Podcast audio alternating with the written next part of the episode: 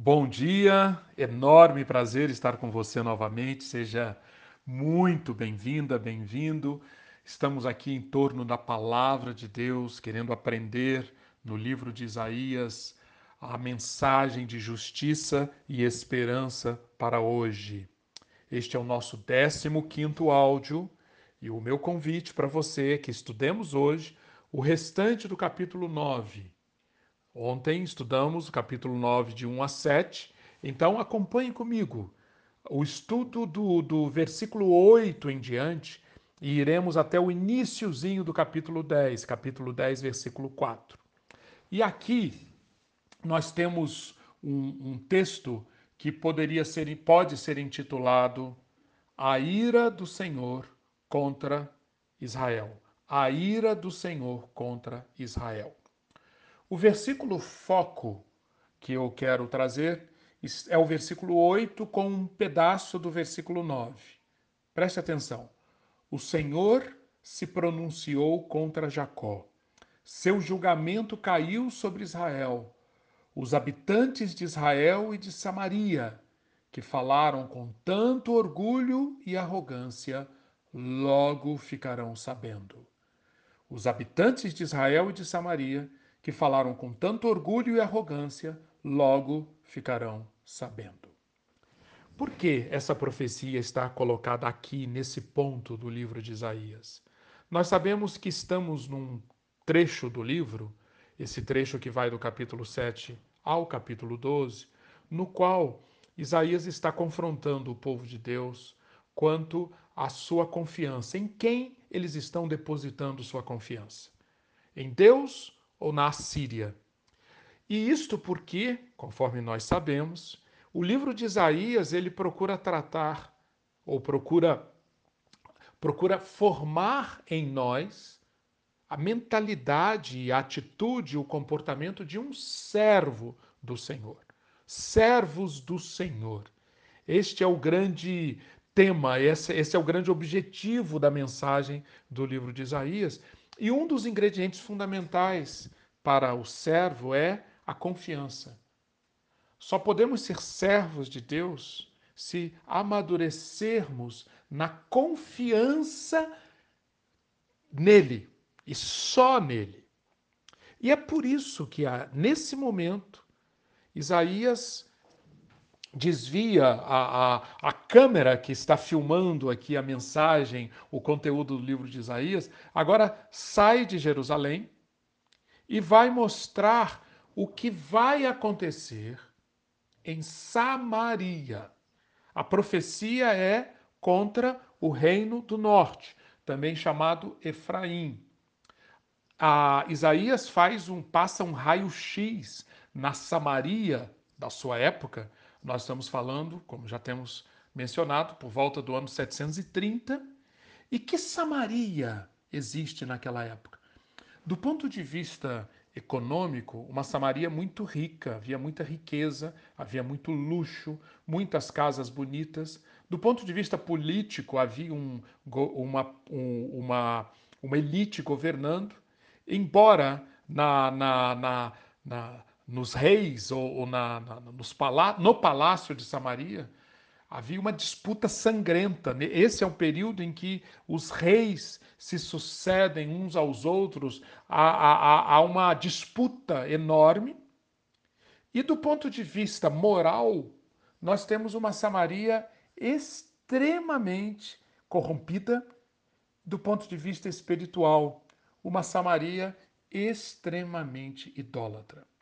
A história do Reino do Norte é uma história interessante da gente acompanhar. Não temos tempo aqui para entrar em detalhes, mas o, o para vocês terem uma ideia, a arqueologia encontrou fragmentos de vasos que eram usados em Samaria. No início do século XX, foram encontrados os chamados óstracos de Samaria, Óstraco é fragmento, pedaço de cerâmica.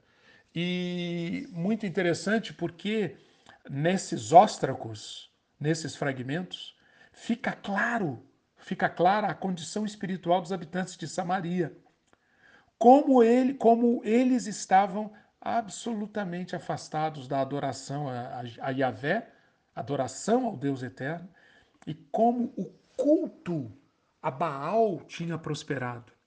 Foram encontrados nomes de várias pessoas gravados nesses fragmentos lá de Samaria. E nomes como, por exemplo, Baal é meu pai, Baal é forte, Baal se lembra e diversos outros. Para cada onze nomes de pessoas, contendo alguma forma do nome Yahvé, Jeová, vejam bem, há sete contendo alguma referência a Baal. Ou seja, a situação, a situação ali em Samaria tinha chegado a um ponto de tamanha gravidade, tamanha gravidade, que é, este julgamento, o julgamento do Senhor é apresentado. E a história, no, a história registra que aproximadamente dez anos depois dessa profecia de, Isa, de Isaías, de fato Samaria caiu e nunca mais se reergueu. Por volta do ano 722 a.C., Samaria foi invadida pelos assírios, devastada. E isto que está profetizado aqui nesse trecho que nós estamos estudando hoje cumpriu-se. E, e, nós vamos ver, e é, é um trecho muito interessante, porque nos permite ver como que a base de toda a corrupção, de toda a degradação moral, espiritual do, do, do, do de Samaria foi o orgulho. Os primeiros versículos do nosso trecho, versículo 8 até o versículo 11, é, o orgulho de Efraim, o orgulho de Israel é descrito. Vamos ler algum, algumas partes. O Senhor enviou uma palavra contra Jacó e ela caiu em Israel. Todo o povo saberá, Efraim, os moradores de Samaria, saberá o quê? Que com soberba e orgulho de coração, eles ficam dizendo: Vejam, com soberba e orgulho de coração. Soberba, orgulho, arrogância. Essa é a base do desvio que tomou conta daquele povo, o povo de Efraim. E uma das manifestações desse orgulho está aqui sintetizada nessa frase do versículo 10. Os tijolos ruíram por terra? Ha, vamos reconstruir com pedras lavradas. Os, as figueiras bravas foram devastadas? Não tem problema.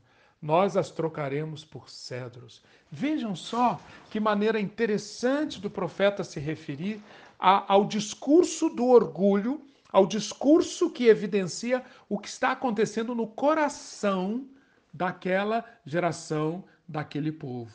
Orgulho profundo. É, é, esta constatação é extremamente importante, porque é, isto mostra que a, os desígnios de Deus para com Efraim não estavam vindo antes de mais nada porque Deus, Deus mediu Deus avaliou Efraim. Então, o mundo, e no caso Efraim, é julgado pelos padrões de Deus, que são padrões que não dependem de critérios relativos, mas sim critérios definidos pelo próprio Deus. E, portanto, se, se nós sabemos que Efraim foi atacada e foi devastada pelos assírios, é verdade, mas um olhar mais profundo permite-nos ver que, na realidade, os assírios foram instrumentos para que os desígnios de Deus, a avaliação que Deus fez daquele povo, foi a avaliação de Deus que definiu o julgamento e o que aconteceria com aquele povo. E essencialmente, essencialmente, a raiz, o foco de toda a degradação está aqui, no versículo 9. Soberba e orgulho de coração.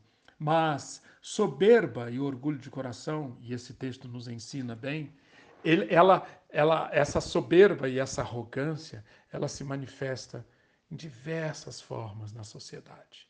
Primeira forma, na liderança. A soberba e o orgulho daquela geração em Samaria levou à, à constituição de uma liderança, versículos 12 a 16, que se, uma liderança que se desviou completamente do seu propósito e acabou se tornando uma liderança que desviou o povo. Não só isso, a soberba, o orgulho, a arrogância leva aquela sociedade, versículos 17 a 21, à perda da fraternidade. E finalmente, aquele orgulho, aquela arrogância produziu, capítulo 10, versículos 1 a 4, a opressão do pobre, a opressão do necessitado. Tudo, todas essas realidades encontradas em Samaria estão interligadas. Orgulho, uma liderança que desvia, perda da fraternidade, opressão do necessitado. Tudo isso está interligado e esse livro e essa passagem de Isaías nos permite ver com bastante clareza. O, o pecado fonte de todos os outros pecados. É o orgulho que exalta a humanidade acima de Deus, que faz de Deus apenas um instrumento, quer fazer de Deus apenas um instrumento para a realização dos nossos planos e sonhos. Portanto, é por isso, é por esse pecado, fonte de todos os outros pecados, que Efraim e os habitantes de Samaria são chamados a prestar contas. Isso está absolutamente claro no versículo 9. O israelita desenvolveu uma autoconfiança, um olhar para ele mesmo e achar-se forte, poderoso, autossuficiente, que se manifesta nessas frases sobre os tijolos ruíram? Ha, não tem problema, vamos reconstruir com pedras lavradas. Esta autoconfiança está prestes, estava prestes a se chocar de frente com o Deus que os samaritanos, que os efraimitas tanto ignoraram. Visto que eles, os moradores de Israel, não se voltaram para Deus, Deus também não pode se voltar para eles. Essa, essa, esse orgulho e essa arrogância tão bem caracterizada aqui nesse trecho até o versículo 12, ela, ela, ela, ela é acompanhada dessa constatação de que Deus mesmo, Deus mesmo que está sendo desafiado, Deus mesmo que está sendo negligenciado, e portanto, Deus mesmo, versículos 11 e 12, é que vai recrutar, é que vai mobilizar os seus instrumentos de julgamento sobre Samaria. Por isso, estou lendo o versículo 11, o Senhor suscitou contra ele os adversários de Rezim e instigou os inimigos. Do oriente vieram os sírios, do ocidente vieram os filisteus e devoraram Israel com a boca escancarada. Isaías está vendo o que está prestes a acontecer com Israel. Agora, quando chegamos ao versículo ao versículo 14, nós vemos a primeira grande ramificação desse orgulho, dessa arrogância. A liderança corrompida, a liderança decaída, uma liderança que, como toda liderança que é constituída para cuidar do bem comum, para governar com justiça, com sabedoria, uma liderança que se desvia tanto que agora é um instrumento para guiar o povo para o precipício. Vejam só, versículo 14.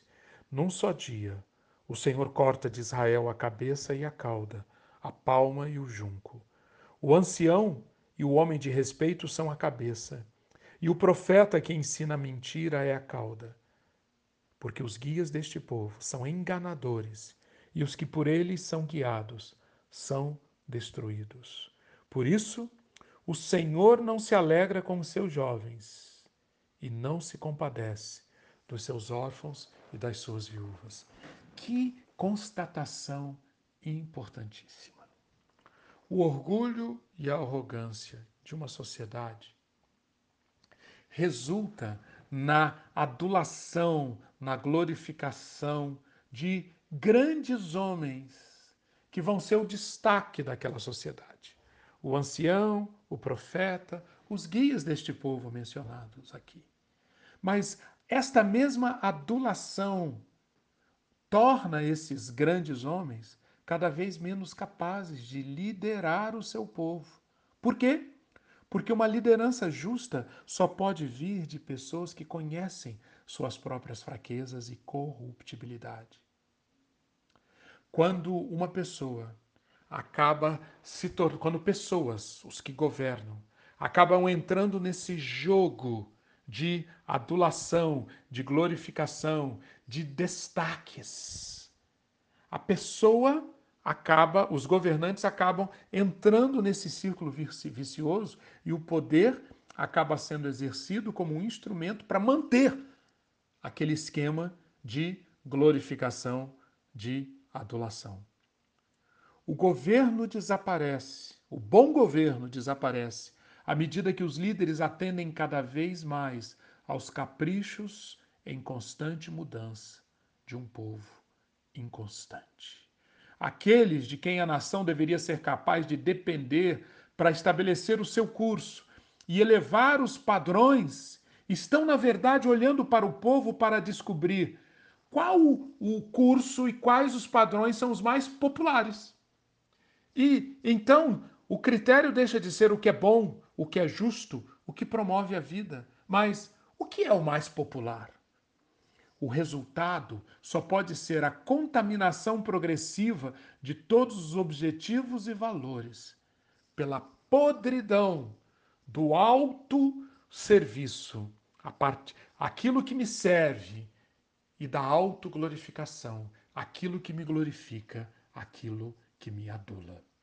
E é interessante que Isaías descreve como o julgamento de Deus sobre os líderes eles vão, esse julgamento vai acontecendo de uma forma evolutiva. O, o, versículo 18: Porque a maldade queima como um fogo, ela devora os espinheiros e as ervas daninhas, incendeia as árvores do bosque, e estas sobem em espessas nuvens de fumaça. Por causa da ira do Senhor dos Exércitos, a terra está em chamas. Acompanhou a descrição de um incêndio que começa com um gatilho e depois aquilo que está em torno daquela faísca ou daquele gatilho vai se, se, se incendiando, incendiando, incendiando, até tornar-se um incêndio de enormes proporções. Como resultado de sua liderança tola e desviada, a nação, no caso Israel, mas isso vale, obviamente, para todas as nações ao longo dos tempos. A nação chegou ao ponto de uma corrupção completa, de modo que a ajuda de Deus é negada, tanto aos fortes quanto aos fracos. Deus deixa de se alegrar. O povo se alegra com, as, com algumas proezas daqueles que eles elegem como seus heróis, seus mitos. Mas Deus não se alegra Logo, eles são derrotados. A razão para esta situação é muito clara. Como a fruta podre, a decomposição atingiu todos os níveis da sociedade. A evidência dessa decadência é vista na expressão dos seus valores. Eles falam tolices. Os valores podres, decompostos, decaídos, extravasam-se através do que eles falam. Eles falam tolices. Eles entram num esquema de perversão da verdade. E nessa perversão da verdade, eles acabam chamando o bem de mal e o mal de bem, como já vimos no capítulo 5, versículo, versículo 20. Eles entram num processo de tamanha tolice, tamanho falar e agir tolamente, que uma crescente negação consciente da realidade é experimentada numa, numa sociedade retratada aqui em Isaías 9. Portanto, a mão estendida do Senhor é uma mão de julgamento. E aí entramos na terceira manifestação desse orgulho, dessa arrogância que leva à corrupção, que leva à degradação. O que que acontece? Versículo, versículo, finalzinho do versículo 19. Ninguém poupa o seu irmão. Versículo 20. Abocanham à direita e ainda têm fome. Devoram à esquerda e não se fartam. Cada um come a carne do seu próprio braço. Manassés ataca Efraim e Efraim ataca Manassés. E ambos juntos atacam Judá.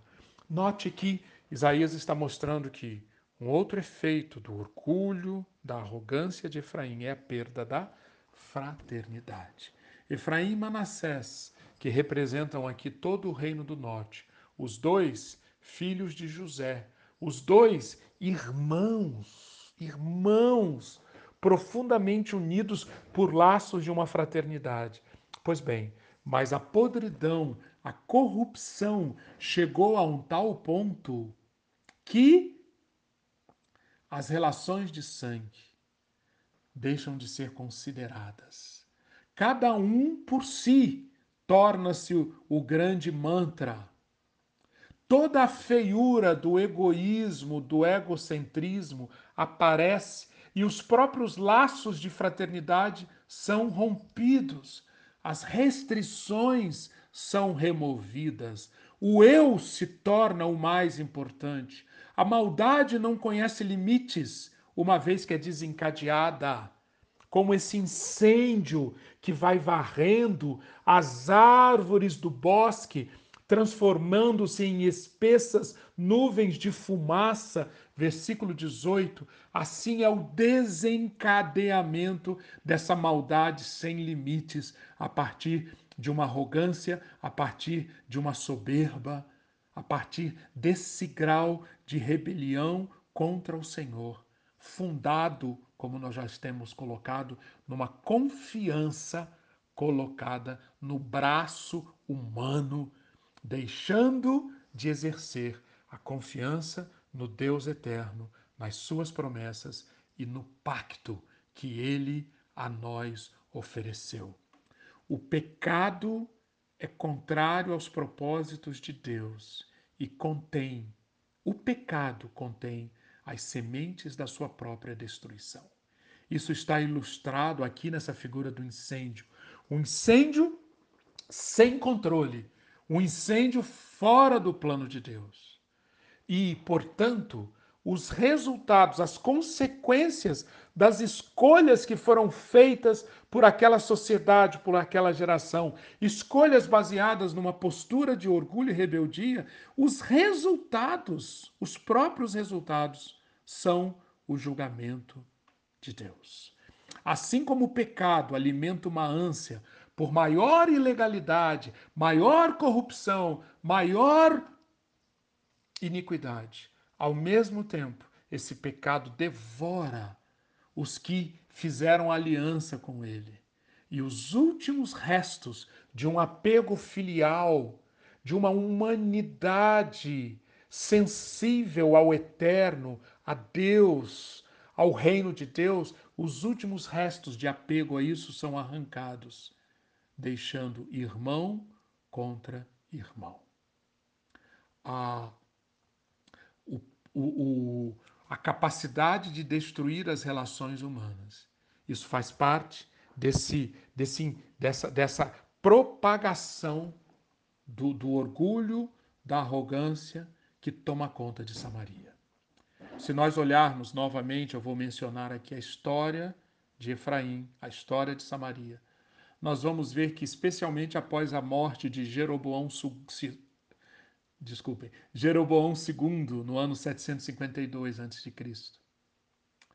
Um golpe sangrento seguiu-se a outro. Ou seja, isso que está retratado aqui, o orgulho e a arrogância como norma, uma liderança que desvia, a perda da fraternidade já estava presente em todo esse tempo. O Reino do Sul foi poupado de boa parte desse tipo de derramamento de sangue entre as dinastias por causa da força da herança davídica. Mas no Reino do Norte, no Reino do Norte, Efraim e Manassés, representando aquelas tribos, entraram numa, numa disputa fat, fat, fat, fatricida, deixando destruição, destruição, destruição. E isso levando a quarto sintoma do, do, da destruição que toma conta de Samaria, que está no capítulo 10, que é a falta de ajuda, a falta de apoio, a opressão ao necessitado. O texto diz: Ai dos que decretam leis injustas, dos que escrevem leis de opressão, para negarem justiça aos pobres, para arrebatarem o direito aos aflitos do meu povo, a fim de despojarem as viúvas e roubarem os órfãos. Isaías aqui está falando como Amós denunciou algumas décadas antes, como Oséias apresentou. Oséias e Amós foram dois profetas que Deus usou para dar oportunidade ao reino do norte de se converter. Mas isso não aconteceu. E agora a iniquidade está madura na forma de um poder dos legisladores de criarem leis injustas e decretos opressivos para quê? Para negarem justiça aos pobres, para privarem do seu direito os aflitos do povo, despojando as viúvas, roubando os órfãos. O juízo de Deus viria contra esse povo que chegou a esse grau de corrupção e distorção, criando um sistema legal para tirar da viúva, do órfão, do pobre e para levar para a elite para o devorador, para, os ricos que acumulavam cada, mês, cada vez mais. Em resumo, todas essas ofensas contra Deus, orgulho, uma liderança falsa e corrompida, de, os irmão devorando o irmão e a opressão dos pobres. Todas essas são manifestações de um quadro governado por uma postura de um povo que deixou de confiar em Deus que entregou-se aos seus ídolos, que durante um tempo pôde até desfrutar das benesses da prosperidade material, mas que estava cada vez mais podre por dentro, até que a ira de Deus, capítulo 10, versículo 4, nem com tudo isto se desviou a ira de Deus, e a mão dele continuou estendida. Esse é o quadro de Israel, esse é o quadro de Efraim que Isaías tem a nos mostrar. E nossa, nossa, nosso, o tema do nosso estudo é justiça e esperança para hoje. Então, nós precisamos trazer isso para os dias de hoje. Julgamento para os dias de hoje. Denúncia do mal, da iniquidade nos dias de hoje. Então, procure aplicar isto que está aqui para o dia de hoje inclusive nas suas orações. Nós estamos vivendo, claro, tempos terríveis, inclusive na questão política, na questão da, da, da, da, da opressão. Então, leve isso em conta na hora que você for orar, clamar a Deus por essa, para como que nós, como que Deus pode tratar desse tempo, desse tempo tão conturbado economicamente, politicamente, com tanta crise de saúde pública. Use Isaías 9 para orar. E reconheça em primeiro lugar que a raiz de tudo é orgulho, arrogância, soberba. Enxergue isso. Veja que soberba, arrogância e orgulho se manifesta por liderança desviada, liderança que está corrompida, Veja que isto leva a uma situação de perda de fraternidade. Veja também que isto leva a um sistema que oprime, que tira as oportunidades, que despoja as viúvas e rouba os órfãos. Ore com base nisso. Peça misericórdia de Deus e que Deus mude essa história e que Deus abençoe ricamente o seu dia e a sua vida. Amém.